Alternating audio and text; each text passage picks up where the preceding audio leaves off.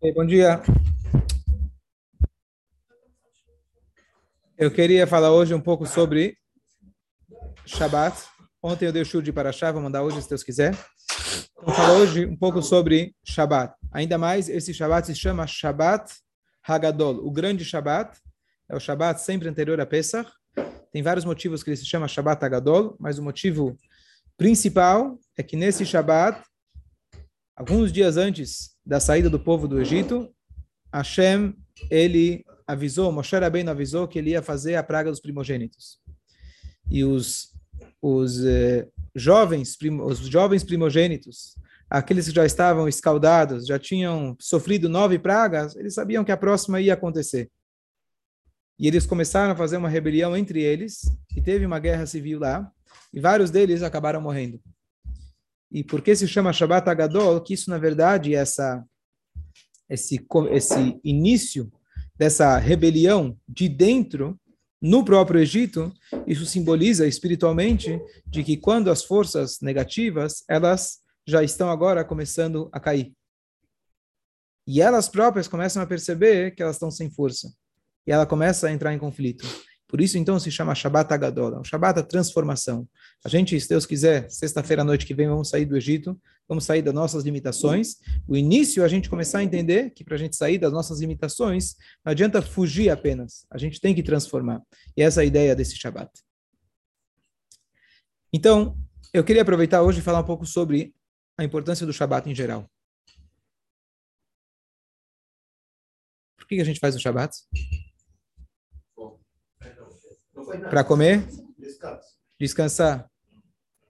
Sai de um dia normal e entra num dia sagrado. Entra num dia sagrado. Ok. Louvar a Deus. que mais? Posso falar? Pode? Por favor. Então tá bom. Nós, durante a semana toda, a gente recebe a, a, a divindade de cima para baixo. E no Shabat nós precisamos devolver o que a semana inteira a gente recebeu de divindade para cima. Então não tem nada a ver com descanso, nada a ver com isso. Tem a ver com concentração, reza e devolver toda a espiritualidade que ele deu para a gente poder trabalhar a semana inteira para poder chegar no Shabat. E para Deus não precisa descansar. Deus fez a, o mundo com a palavra, a palavra não cansa. Só vou fazer Mas uma correção. Ele gastou perfeito, energia. Perfeito, só uma correção. A que você falou de cima para baixo, de baixo para cima. Durante a semana, de baixo para cima. E de Shabat é de cima para baixo. Desculpa. Aí tá bom? Boa, muito bom, muito bom. Você já foi direto ao ponto. Então, a primeira coisa, algumas explicações eh, da parte revelada da Torá, da parte mais, digamos assim, literal, e depois a explicação mais profunda. A primeira coisa, as pessoas, pergunta clássica, será que não é mais fácil você subir de elevador do que você subir de escada? Se a ideia é descansar, não é mais fácil você ficar em casa assistindo Netflix do que você vir até a sinagoga ficar rezando? Vamos ser honestos. Então, a, per a primeira pergunta é: o que, que significa descanso? Descanso é muito relativo. E a pergunta mais difícil ainda de responder: o que, que significa que Deus criou o mundo em seis dias e no sétimo ele ficou muito cansado? Imagina ter que lidar com o homem, com a mulher, com a cobra. Aí Deus fala: sabe que eu preciso dar uma descansada. Eu vou. Hã? Hã? Problema com o pedreiro, eletricista, foi lá, criou o mundo. É complicado. Então, ele vai lá, deixa eu descansar um pouco. O que, que significa? É óbvio que não é literal, mas o que, que significa isso? O que, que significa o descanso de Hashem? Ele se cansou? Por definição, se ele é Deus, não existe cansar. Então, o que, que significa descansar? Não fazer mais nada? Se Deus deixasse de fazer no sétimo dia, o mundo teria desaparecido. Porque Deus não só criou o mundo, Deus ele criou o mundo, que esse mundo ele depende dele a cada instante. Hashem está falando dando existência para esse mundo a cada instante. Então, se Deus deixasse de criar no Shabat, então o mundo deixaria de existir. Então, a pergunta é o que, que muda no Shabat? Mas para Deus, Deus, ele... Ah, contemplar o que ele fez. Ok? Parte espiritual, explica melhor. E no Shabat ele criou a espiritualidade. Elevou. Muito bom? Tá bom? Estamos melhorando. Moishe? Então, a explicação simples é que Deus parou de criar novidades. É claro que ele continuou criando o que já existia, mas nos primeiros seis dias ele criou o céu, a terra, a luz, a escuridão, etc. Cada dia tinha uma novidade. No Shabat não tinha, não tiveram novidades no âmbito da criação. Ele trouxe a novidade chamada Kedushá. Ele trouxe, trouxe a santidade para esse mundo, mas não tiveram novidades. Por isso, então, a proibição de você apertar o botão do elevador, aonde você fecha um ciclo, um circuito, e agora você gerou a energia, isso é criar algo novo. Já você subir 500 andares, você não gerou algo novo. Você não trouxe nenhuma novidade para esse mundo. Sim, você fez um certo exercício, um esforço, etc. Mas você não criou algo novo. Para entender o que, significa criar algo novo, vou explicar daqui a pouco como se define criar algo novo, que também é um pouco relativo, um pouco subjetivo. Então, a Torá também dá para a gente as diretrizes.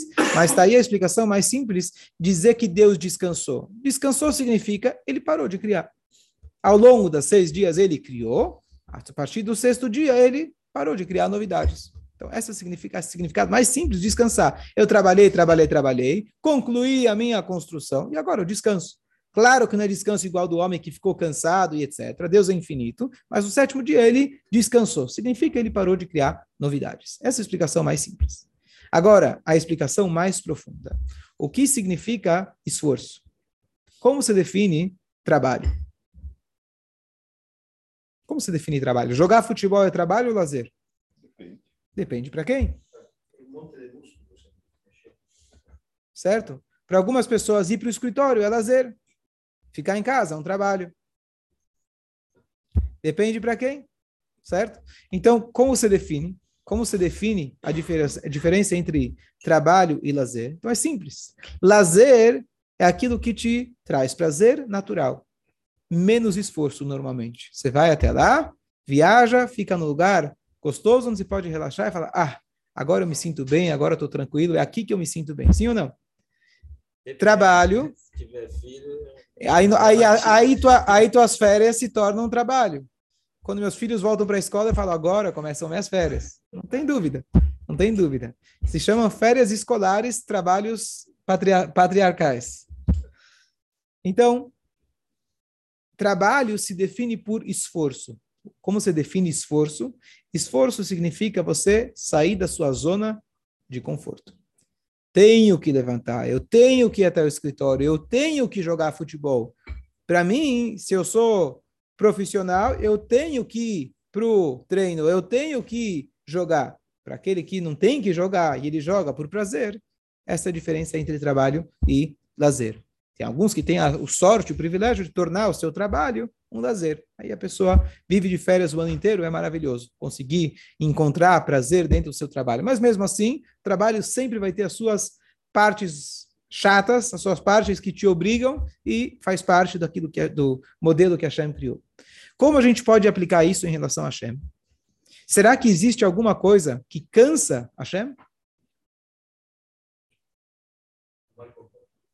um mau comportamento, ok? Vamos começar contrário. Será que existe alguma coisa que cansar o nosso corpo a gente sabe o que significa? Será que existe algo que cansa a nossa alma? Mentira. A mentira cansa a nossa alma. Boa. Você desgasta a sua alma. que mais? Igual veneno.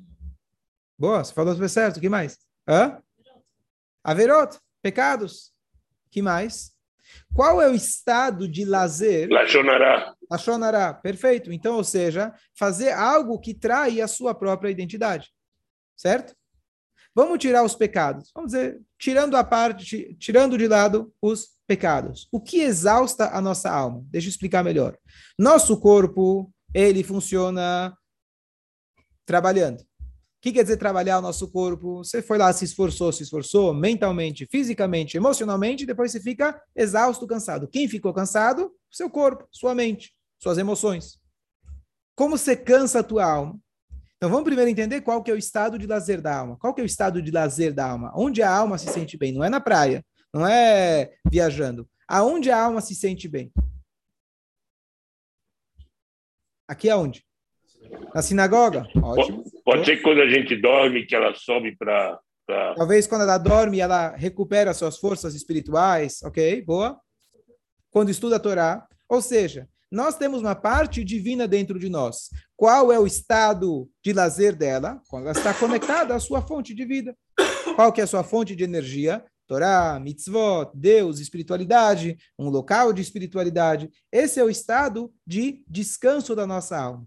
Portanto, no Shabat é um Shabat de descanso duplo para o corpo, mas principalmente para a alma. Então, deixar de trabalhar ajuda para você descansar o corpo. Mas nada impede aqui no Brasil que você faça isso no domingo. Domingo você descansa o corpo. Quem precisa de descanso, e para isso tem o Shabat, é a nossa alma. A nossa alma não precisa dormir, a nossa alma não precisa viajar. Que a nossa alma precisa é se reenergizar com espiritualidade. Como que ela se cansa durante a semana? Tirando, vamos tirar os pecados. Vamos ver uma pessoa que nem peca.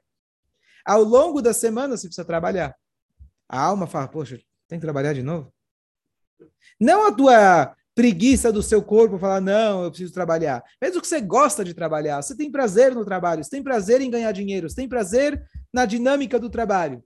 A tua alma fala, para que eu preciso sair da minha zona de conforto? Eu, por mim, estaria conectado à espiritualidade o dia inteiro. A gente, às vezes, conscientemente, não, não sente isso. Às vezes, sente só o cansaço físico e emocional. Mas a nossa alma, ela se cansa cada vez que ela tem que lidar com o material. Começando, inclusive, dormir, o descanso do corpo, para a alma, ela não precisaria descansar. A não ser que, como o Marcos falou, durante o dia você estudou muita Torá, à noite você vai sonhar com Torá. Então a Neshama está tranquila, está feliz nesse momento. Caso contrário, está dando descanso, descanso apenas para o teu corpo.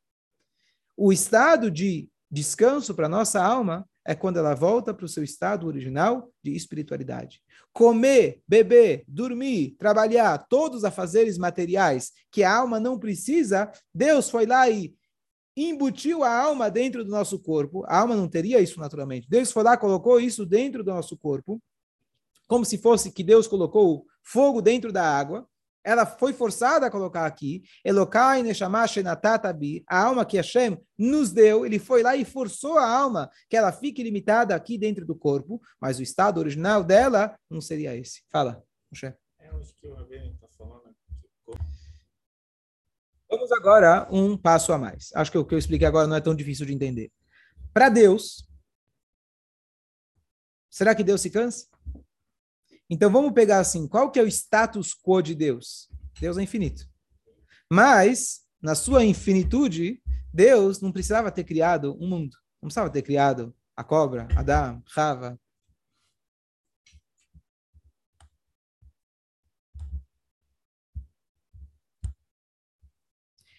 Não precisava ter criado Adão, Rava.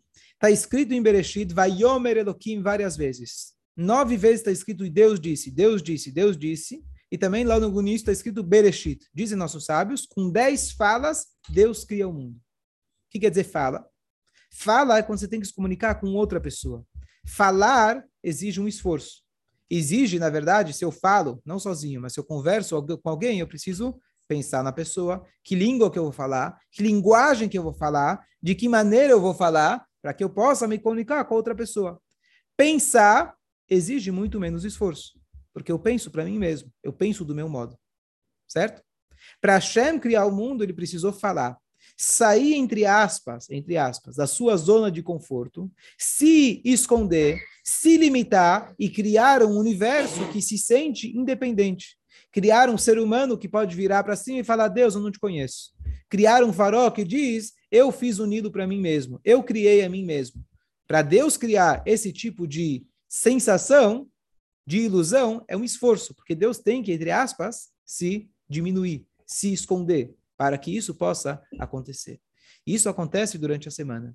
Ao longo da semana, a energia que tem durante a semana é uma energia de Hashem que ele, entre aspas, se limita. Ele se distancia. Não literalmente, mas a nossa percepção. No Shabat, Deus para de falar. E aí você vai dizer, bom, se Deus para de falar, como que a gente existe? Então, olha aqui vem a frase super importante para a gente entender a essência do Shabat. Deus no Shabat, ele para de falar. Ele eleva o mundo ao seu nível de pensamento. Como se fosse que Deus pega o mundo, levanta e coloca dentro da, entre aspas, cabeça dele. Deus não precisa sair para criar o mundo. O mundo entra dentro de Hashem, assim por dizer. E é isso que acontece no Shabat. No Shabat nós temos essa revelação de espiritualidade, essa presença muito maior de Hashem. E por isso, então, a Torá fala: eu quero que você se abstenha do trabalho, eu quero que você se abstenha de todos os afazeres mundanos, para você poder entrar em, em sintonia com o que está de fato acontecendo no Shabat.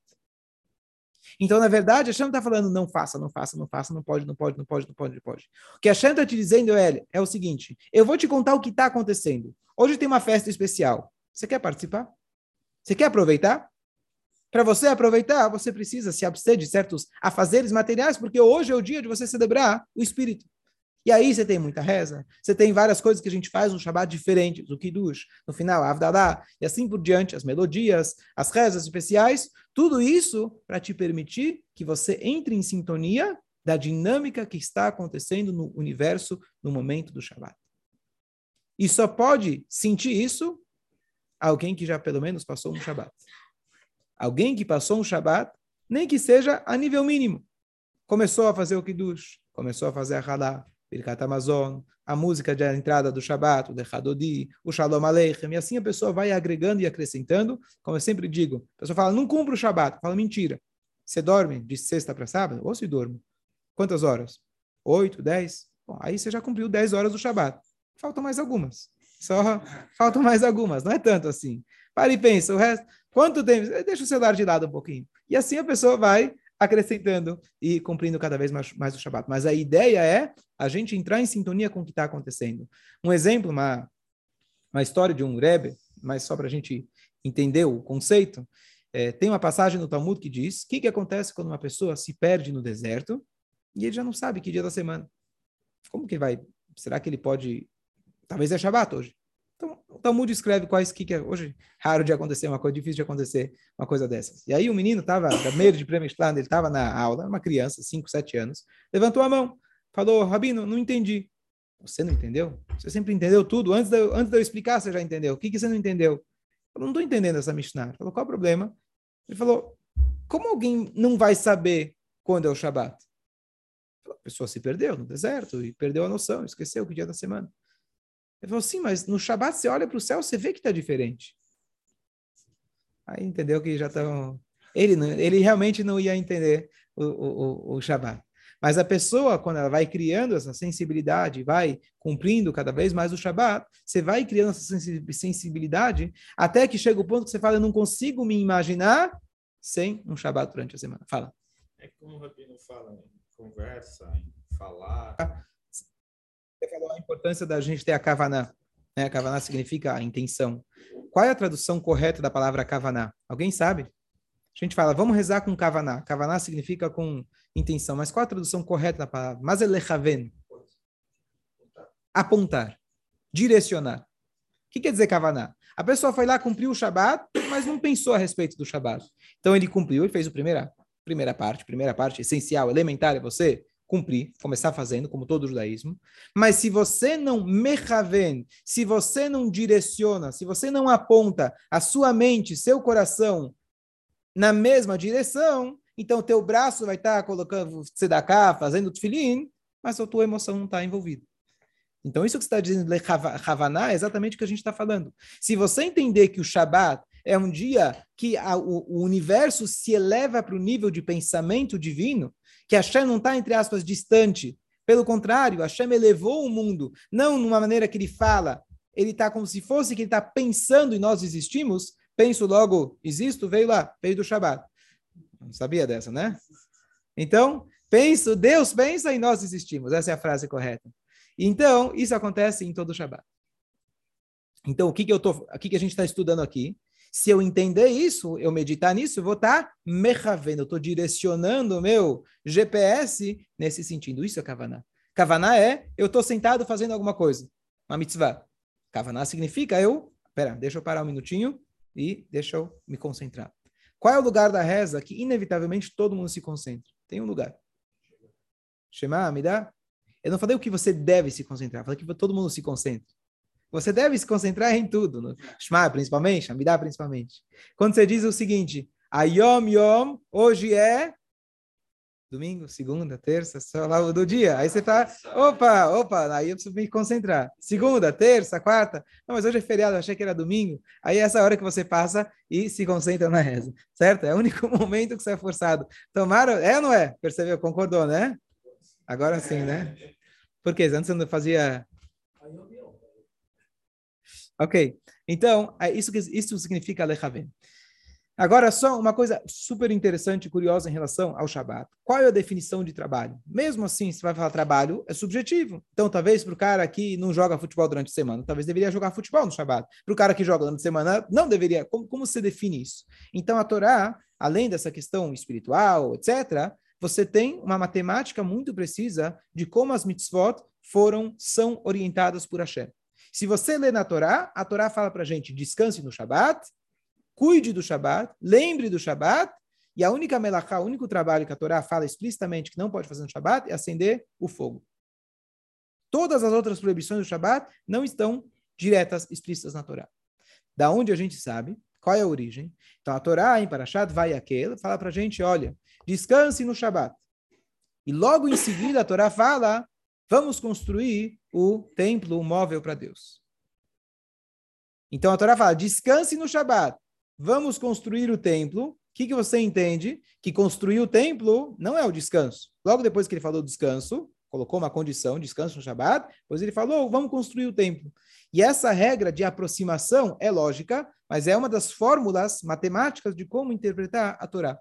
Então os sábios eles foram e analisaram quais são ah, os trabalhos realizados para que o Mishkan, para que aquele templo móvel lá no deserto pudesse ser montado, construído. Então, por exemplo, ele fala o seguinte: nós temos uma a cobertura. A cobertura era feita de lã tingida. O que, que eu preciso fazer para que eu tenha uma lã tingida? Pintar. Mas antes disso, para que eu tenha tinta, o que, que eu preciso fazer? Fazer a mistura. Cozinhar. Vamos voltar um pouco mais. Tem que ter matéria-prima. Tem que, qual que é a matéria-prima? Plantas. E a, e, e, a, e a lã? Vamos começar com as plantas. O que, que eu preciso fazer para ter uma planta? Regar. O que, que eu preciso antes de regar? Hã? Plantar. Falando do carneiro também. Hã?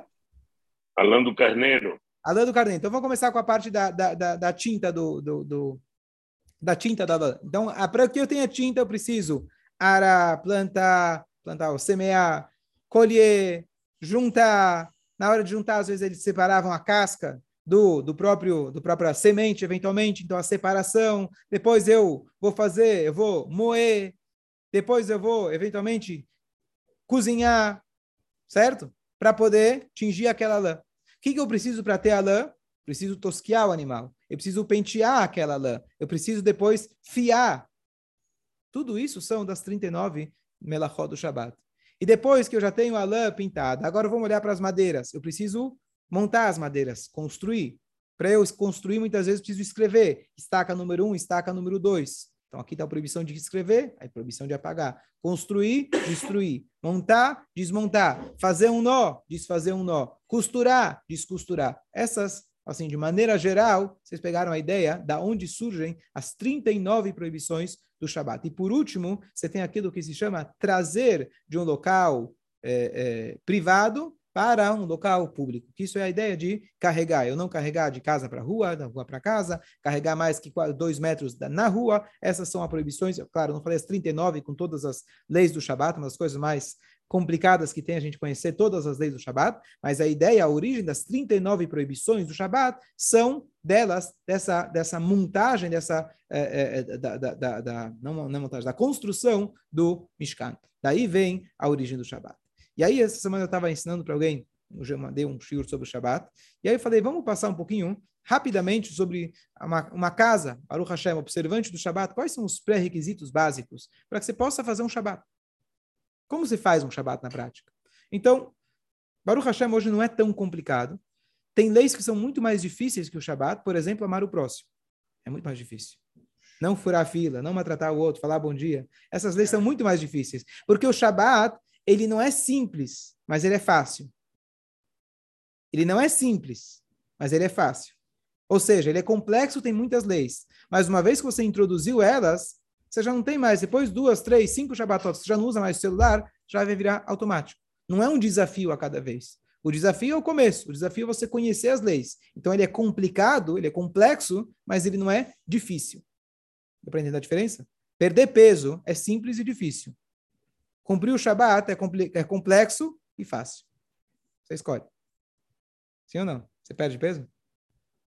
É complicado. Você vai dizer que é complicado. Eu, eu tive, eu é impossível. É impossível. eu, Mas se Deus eu perco, mandou... tudo de novo. É, especialmente você faz o Shabat, você perder peso é mais difícil ainda. Eu tive a oportunidade no Kings em 2007. Então, no Shabat é escrito que a gente tem a gente tem duas almas no Shabat. A gente tem uma alma extra. Só que alma não é um pedaço de pizza, você ganha um pedaço de pizza a mais. Quer dizer, uma alma extra, né? Mas a alma extra significa que você tem um booster de energia na própria alma que você tem. É, não é você ganha mais uma alma. Você não tem ninguém encarnou dentro de você. É você mesmo, a parte de você que normalmente ela está distante, você não acessa. Durante o Shabat, você acessa uma parte de você que normalmente você não tem acesso.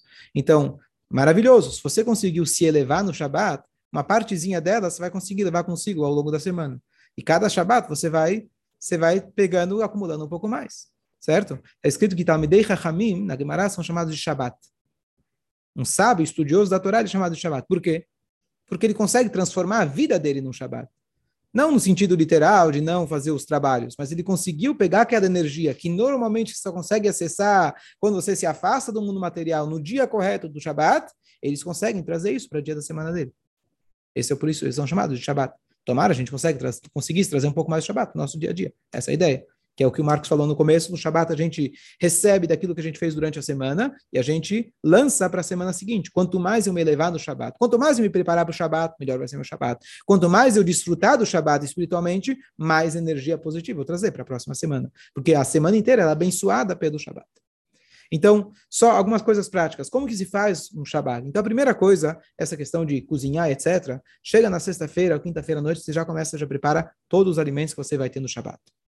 Uma dica prática, fácil, compra um crockpot, aquelas slow cooker, aquela panela de arroz que você deixa na tomada de, de 24 horas e fica lá esquentando. Então, daí vem o chunt, certo? Você deixa lá batata, é, é, batata, cevadinha, feijão, feijão branco e etc., carne, e para você poder comer isso no sábado quente. Pronto, você prepara isso de antemão. Outra dica prática: as pessoas têm aqueles que compram uma chapa para cobrir o fogo, porque além de você preparar a comida de antes, você tem que deixar lá em cima, não diretamente do fogo, porque alguém pode ver o fogo, pode acabar mexendo no fogo, então a gente cobre a chapa, a gente cobre o fogo com uma chapa, ou o que eu faço na minha casa, que também está na Mishnah, uma ideia interessante, para sexta-feira à noite, é, eu esquento a sopa antes do Shabat, coloco ela para borbulhar, e logo antes do Shabat eu desligo e envolvo com uma, duas toalhas. Fica fervendo, literalmente, duas, três horas depois. Então é um jeito fácil fazer, não, mas não tenho chapa, não tenho sei o quê. Esquenta uma sopa, prepara a sopa e coloca ela dentro dessa, dessa duas toalhas, fecha bem, e na hora de você abrir, você vai estar, tá, ter uma sopa quentinha. Então é uma dica, uma dica muito fácil e boa. Outra coisa é as luzes. Então, se você tem aquele timer, pega um, pega um, um eletricista e instala na tua, na tua é, caixa de luz, e aí você pode programar um timer com facilidade para não ter que deixar as luzes ligadas direto. Caso contrário, você deixa as luzes principais. Hã? Né? Você pode, então, você compra luzes pequenas para você deixar em lugares. Então, o que acontece? Se você na, na sala onde você vai comer, banheiros, pode deixar acesa, certo? Vai custar um pouquinho mais no final do, no final do mês.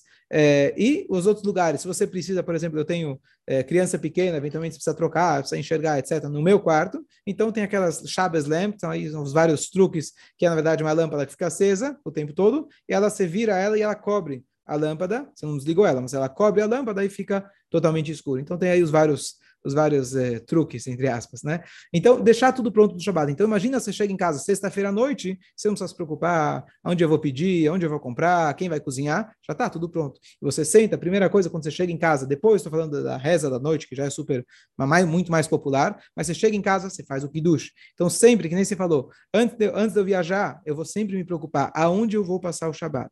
Se é que não vou ter nenhuma sinagoga por perto, pelo menos já vou levar comigo desde antes uma halá congelada para poder passar o Shabat, um vinho para poder fazer o Shabat adequadamente. E as comidas, eventualmente, se eu vou levar essa, essa panela de slow cooker, etc., isso tem que estar na nossa, na nossa mala viagem.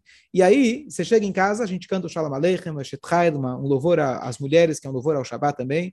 A gente faz o Kiddush, lava as mãos, come a halá, Peixe faz parte da, da tradição e é muito bom, importante comer peixe no Shabat. Come alguma coisa, separa para não comer peixe junto com a carne. Está escrito, é um perigo a gente comer peixe junto com a carne. Troca a, troca a louça e aí você come o prato de carne. Pode ser uma sopa, tem gente que come além da sopa, faz um terceiro prato, que é aí depois faz cada um com sua culinária, mas obviamente kasher 100%. E a gente então faz depois disso, depois a gente é bom comer bem no Shabat, é mitzvah a gente comer bastante. O que você gasta para o Shabat não desconta do teu budget anual que a Hashem já definiu para você no Rosh Hashanah. Vale a pena lembrar disso.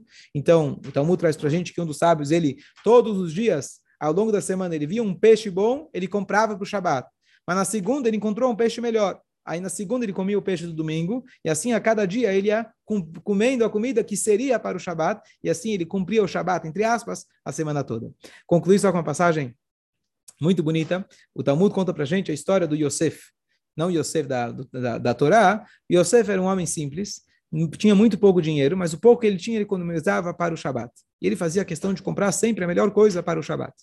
Ele então tinha um vizinho que esse vizinho era antissemita. E esse vizinho um dia chamou um dos seus é, cartomantes e ele falou para ele: Olha, esse teu vizinho judeu, que você adora ele, ele vai herdar toda a sua fortuna. Começou a ficar muito doente, ficar preocupado: como que esse vizinho não é possível? E aí então ele decidiu que ele ia vender a mansão dele, ia vender, pegar tudo que ele tinha, e ele trocou por uma pedra preciosa, muito valiosa, e ele colocou embaixo do chapéu dele. Um dia ele está atravessando uma ponte, vem um vento forte, e lá se foi o chapéu com a pérola. Lembra da história daquela vovó Yiddish Bob levou o, o, o neto para na, na praia para nadar um pouquinho? Só que de repente veio uma onda e levou o neto. Deus, por favor, por favor, Hashem, Shema Israel. Vem uma onda e traz o menino de volta. Ai, obrigado, Hashem. Mas ele estava com um chapéuzinho. É, então o chapéu dele voou, o chapéu dele voou, e lá se foi lá se foi a, a, o diamante dele. Então, naquele Shabat, naquela sexta-feira, o Yosef ele chegou no mercado, comprou o melhor peixe. Na sexta noite, quando ele foi cortar o peixe e abrir, eles encontraram a pedra preciosa dentro do peixe. E aí a família ficou toda feliz e ele falou: muito legal, mas hoje é Shabat. A gente não vai pensar na pérola hoje. Então, é, a ideia é que quando a gente cumpre o Shabat, realmente o Shabat ele cuida da gente. Mais do que nós cuidamos do Shabat, o Shabat é quem cuida da gente. E uma das coisas mais bonitas no Shabat, você vai, assim, a, a reunião familiar não é só na sexta-noite. Na sexta-noite, Shabat de manhã você vai para a sinagoga, você fica lá até uma meio-dia, uma hora, e você faz um Fabrengen muitas vezes, você se junta entre amigos, faz um Lechaim, pode contar o que aconteceu durante a semana. Depois você tem um almoço, de novo você lava as mãos, faz um Tlakedaim, come mais duas halot, e faz tudo aquilo de novo, peixe, carne, etc., chunt, sobremesa. Depois à tarde, mais uma refeição, minchá da tarde e uma terceira refeição, que esse, na verdade, é chamado o momento mais elevado do Shabat, que é mais para o final do Shabat, é um momento de muita elevação espiritual, e depois a gente conclui com Arvit e faz a Avdalá. Avdalá também é algo super especial, você separa, a ideia de você separar, você entender essa transição do sagrado para você abrir logo o Facebook e o WhatsApp, ver o que está acontecendo, né? Você ficou 25 horas sem olhar, é, muita coisa aconteceu. Então, é só para dar uma dica para vocês, uma mensagem que você recebe de um judeu durante o Shabat, você não pode ler mesmo depois do Shabat. Então você deleta direto. Se alguém mandou mensagem do Shabat, você já deleta e manda para ele uma mensagem da próxima e manda mensagem depois do Shabat. Importante. Às vezes acontece. Então, é, e a ideia da Avdalá também é muito legal, aquilo que a gente cheira, a gente explicou outro dia o significado do cheiro, que ele tem, ele é, afeta diretamente o nosso sistema nervoso, ele remete a gente o cheiro a coisas espirituais, porque a rava, quando ela comeu do fruto proibido, ela usou quatro apenas dos cinco sentidos. Ela ouviu o que a cobra falou, ela viu o fruto, tocou no fruto, experimentou o fruto e falou para o seu marido. Só que ela não cheirou. Então, o cheiro ele é preservado unicamente para a nossa alma. Então, por isso a gente cheira no final do Shabat, uma vez que a gente perde essa espiritualidade, para a gente conseguir fazer a transição de não ficar no Shabat, mas entender que o nosso dia a dia deve se transformar no Shabat. E por último, menos gente ainda conhece, se faz uma seudá, David Malka Meshicha se chama, Melav Malka, que a gente acompanha a rainha do Shabat, e aí se novamente junta a família, conta histórias, especialmente do Baal Shem histórias de milagres, que isso vai ajudar a gente a fazer a transição do espiritual para o mundano e a gente realmente ter um dia, uma, uma semana mais especial e mais elevada. Eu dei esse churro para uma pessoa essa semana com um pouco mais de calma, o tempo era um pouco mais, tinha um pouco mais de tempo, mas a pessoa ficou assim, ele falou, realmente eu vou tentar o máximo para, na minha casa, tentar cumprir, pelo menos aos poucos, introduzindo o Shabat, porque realmente isso transforma a nossa vida. Então, Shabat Shalom a todos, se Deus quiser. Posso falar uma coisa? Posso falar